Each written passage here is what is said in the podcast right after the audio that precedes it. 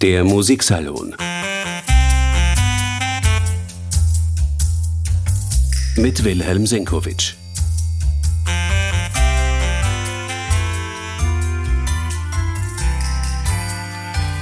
Herzlich willkommen, meine sehr geehrten Damen und Herren. Heute geht es um Nicolas Sarnoncourt in Erinnerung an diesen großen Musiker, Forscher und Dirigenten, der im Jahr 2016 in St. Georgen im Attergau gestorben ist, gibt es in St. Georgen seit einiger Zeit ein kleines Festival.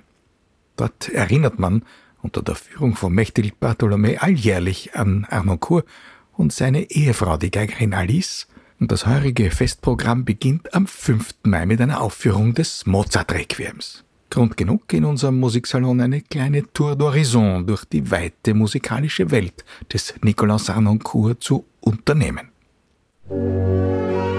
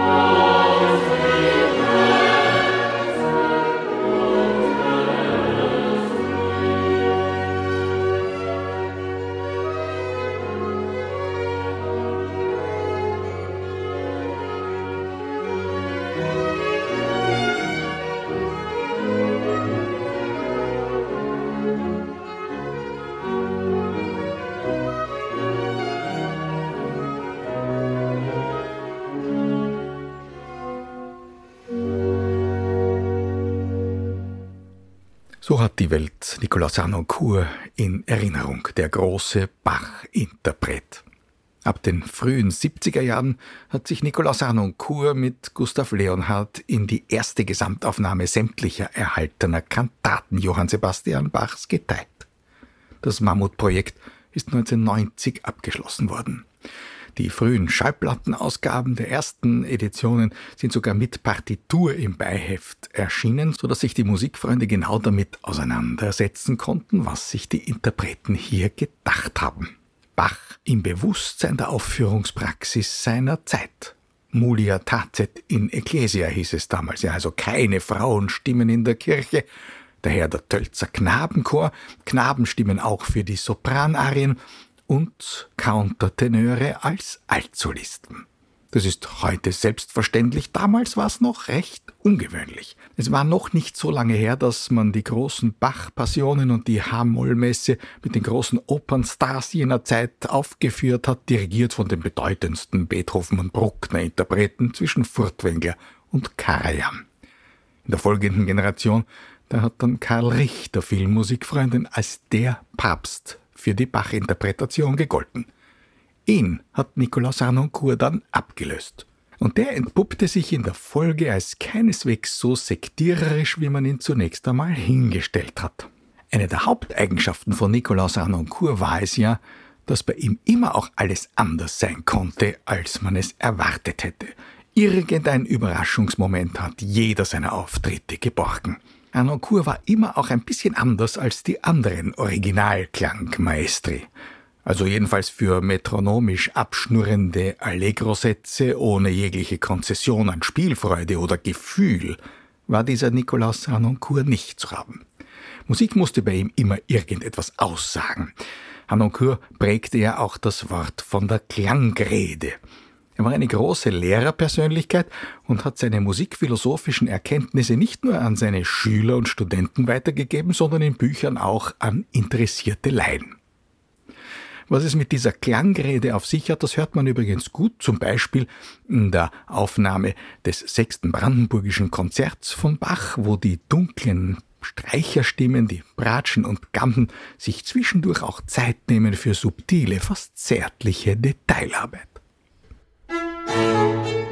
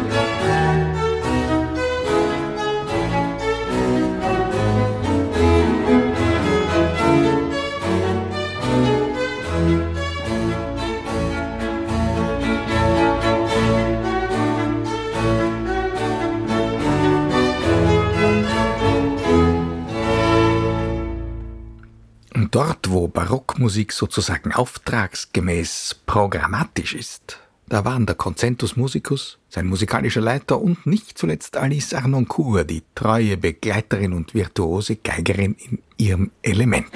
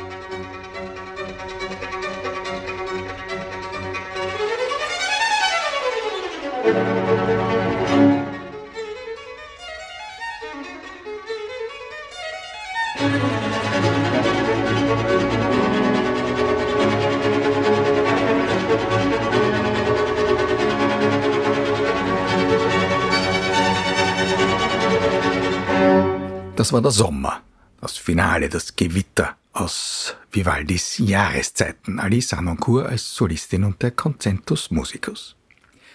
Erwartungsgemäß hat sich die Neugier von Nikolaus Arnoncourt zunächst einmal in Richtung Vergangenheit bis zurück zum Mittelalter entwickelt.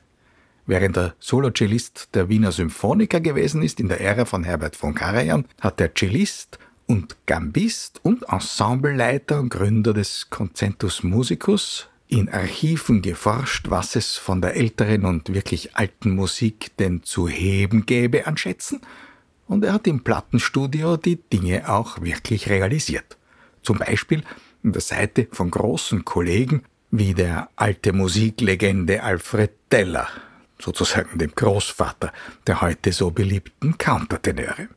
Da konnte man auch die Ambivalenz mittelalterlicher Vokalmusik studieren. Kriegerische, scheinbar kriegerische Alarmrufe, die konnten schon auch der Geliebten gelten, doch endlich einmal Erbarmen mit dem Verehrer zu haben. Sonne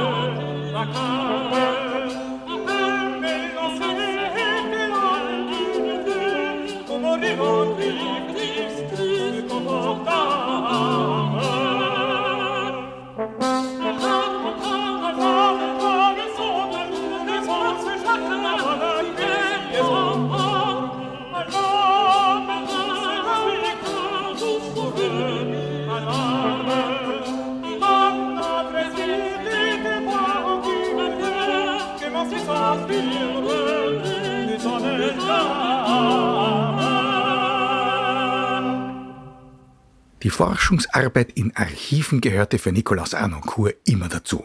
In Frankreich, natürlich in Österreich, aber auch jenseits der Grenzen, zum Beispiel in Kremsier. Er hat Maßgebliches geleistet, auch für die Wiederentdeckung des österreichischen Barock. Man kennt italienische Barockmusik, französische Barockmusik, aber so bedeutende Meister wie Johann Josef Fuchs, Heinrich Schmelzer und vor allem Heinrich Ignaz Franz Bieber, die hat Harnoncourt wieder ans Licht gebracht. Und Biebers bunte, dramatische, musikalische Schilderungen des barocken Lebens, die sind seit damals ins Bewusstsein der gesamten Musikwelt zurückgekehrt.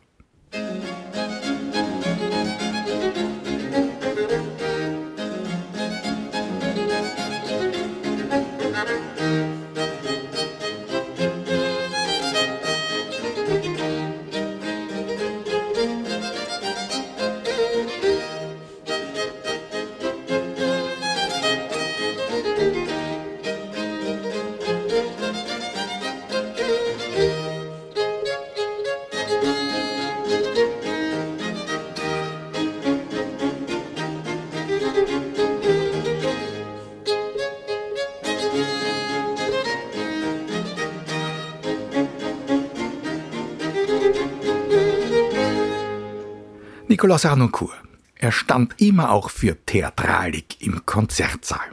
Der Schritt vom Konzertsaal ins Opernhaus, der war also dann nur logisch. Irgendwann musste es passieren und im Verein mit Jean-Pierre Ponel hat Arnoncourt dann in Zürich, dort war seine wichtigste Opernwirkungsstätte, ein bahnbrechendes Projekt realisiert.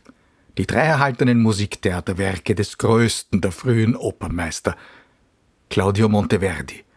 Die hat er unter nicht nur musikalisch, sondern auch szenisch adäquaten Bedingungen realisiert. Damit wurde eigentlich eine Zeitenwende eingeläutet. Wie von seinen Instrumentalisten hat Hanoncourt nämlich auch von den Sängern die volle Identifikation mit dem Notentext und natürlich auch mit dem gesungenen Text gefordert. Und bei der Antwort auf die Frage, was denn Musik nun eigentlich aussagen kann, da haben die gesungenen Texte natürlich immer hilfreich gewirkt. Sie boten die nötige Information. Und den Ansporn zu einem theatralischen Singen, so dass sich der Gehalt der Musik und des Stücks quasi auch als Hörspiel vermitteln kann.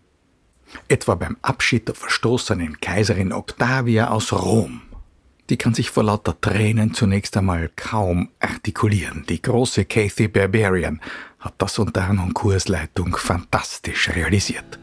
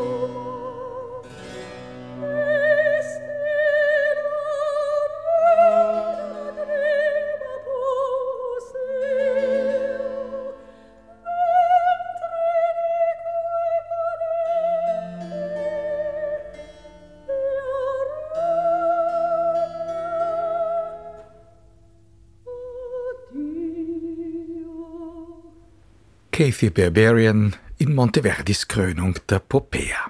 So wird die sogenannte alte Musik ganz heutig. Leider ist es nie gelungen, das historische Bewusstsein, das so fruchtbringend für die Gegenwart sein kann, auch für die optische Komponente einer Opernaufführung zu wecken. Da regiert der Regisseursterror, während musikalisch fast flächendeckend der sogenannte Originalklang regiert. Und zwar immer weiter herauf in der Musikgeschichte – auch Nikolaus Sarnoncourt hat sich ja nach der sogenannten alten Musik und natürlich nach Barock die Klassik und die Romantik erobert. In Zürich hat er sich stark gemacht für Wiederaufnahmen etwa von selten gespielten oder ganz unbekannten Stücken, etwa den Opern von Franz Schubert. Unter anderem hat er Alfonso und Estrella wiederbelebt. Auch die einzige Oper von Robert Schumann hat er auf die Bühne gebracht, Genoveva. Von ihm hat er auch das wunderbare romantische Oratorium Das Paradies und die Peri dirigiert.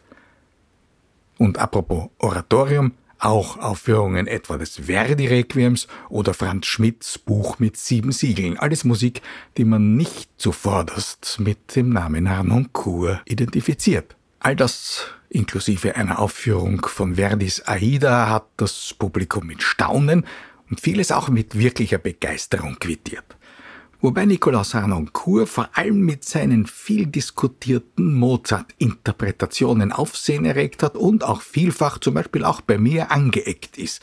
Das war vielen Musikfreunden dann doch zu sehr gegen den Stachelgelöck der vielgeliebten Mozart-Tradition, gerade des Wiener Mozart-Stils, des berühmten. Und trotzdem war es gerade Mozart, womit sich Nikolaus Harnoncourt auch bei den Wiener Philharmonikern eingeführt hat.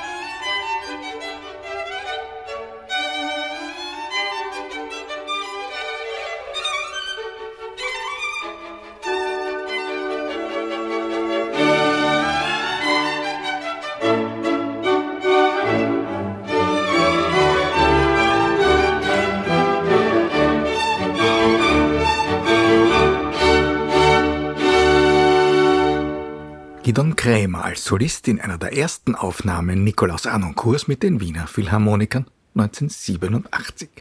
Mozart und Schubert standen am Beginn der Beziehung des Dirigenten mit dem Wiener Meisterorchester. Mitte der 80er Jahre ist es zur ersten Begegnung gekommen. Das war die Zeit, in der bedeutende große Orchester international sich schon sehr für den Dirigenten Arnoncourt interessiert haben.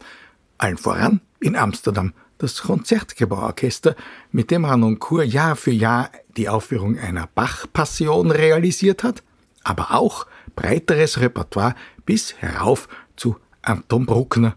In Wien war man zunächst ja ein wenig skeptisch. Aber da ist eine junge Orchestermusikergeneration nachgewachsen, die sich dann schon intensiv mit den Erkenntnissen des Nikolaus Ranoncourt auseinandergesetzt hat und dann auch gern unter seiner Leitung musiziert hat.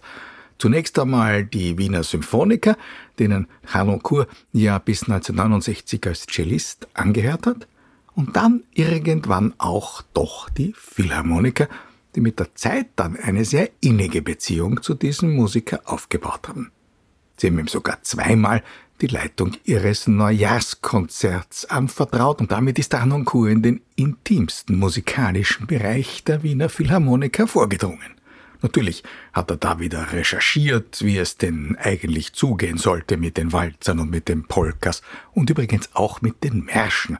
Selbstverständlich wusste Hanoncourt auch genau, in welcher Geschwindigkeit man in der K&K-Armee marschiert ist. So klang denn der Radetzky-Marsch, den man doch so gut kennt, plötzlich ganz anders. Und zum ersten Mal nicht nur am Schluss als Zugabe des Neujahrskonzerts, sondern gleich am Beginn und viel gemütlicher als gewohnt, dafür aber federnd, leicht und mit etlichen Nuancen in den Mittelstimmen, die man zuvor wahrscheinlich wirklich noch nie gehört hatte.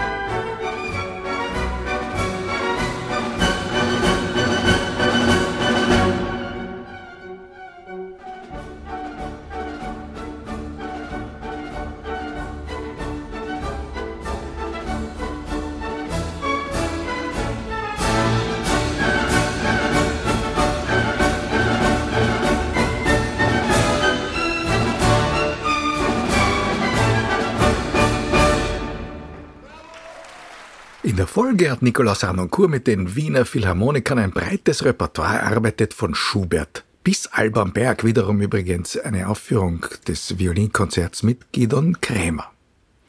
Eine der spektakulärsten Aktionen war bei den Salzburger Festspielen eine Aufführung der neunten Symphonie von Anton Bruckner, wo im ersten Teil sogar die erhaltenen Fragmente aus dem Finalsatz präsentiert wurden, die der Komponist ja nicht mehr zu einem Ganzen fügen konnte. Da ging es sogar darum, dass man beim Festspielpublikum vielleicht nachfragen konnte, ob da nicht ein Autographensammler wäre, der einige der bei Bruckners Tod offenbar noch erhaltenen Notenbögen besitzen könnte, die nach dem Tod des Komponisten von Autographensammlern entwendet worden sind. Entsprechend hat sich der launige Moderator Nikolaus Arnoncourt, den das Publikum ja auch immer geliebt hat, ans Publikum gewendet. Vielleicht gibt es unter Ihnen einige Autographensammler. Schauen Sie in Ihren Beständen nach. Die Seiten, die verloren gegangen sind, wurden Bruckner am Totenbett, die, die lagen in seinem, in seinem Sterbezimmer, lagen die noch da. Die, die waren vorhanden. Wahrscheinlich sind sie heute noch vorhanden. Und Freunde haben die als Devotionalien mitgenommen, haben vielleicht über zwei Generationen jeden Abend eine Andacht gehalten an diesen Noten. Aber heute weiß man vielleicht gar nicht mehr, was man besitzt. Schauen Sie nach, die Seiten sind vorhanden. Vielleicht ist hier ein Finder und wir haben übermorgen den ganzen Satz.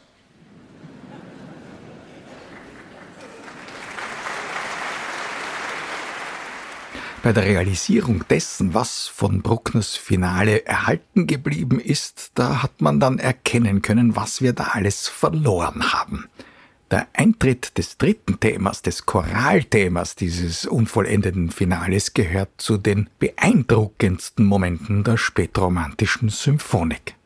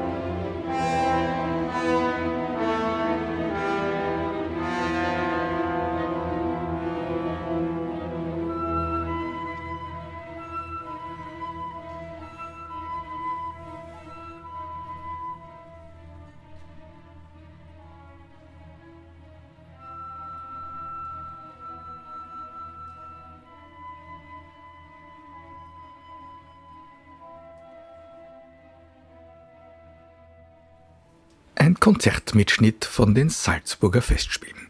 Zu diesem Festival verlief die Beziehung Nikolaus Arnoncourt ja nicht immer ganz friktionsfrei.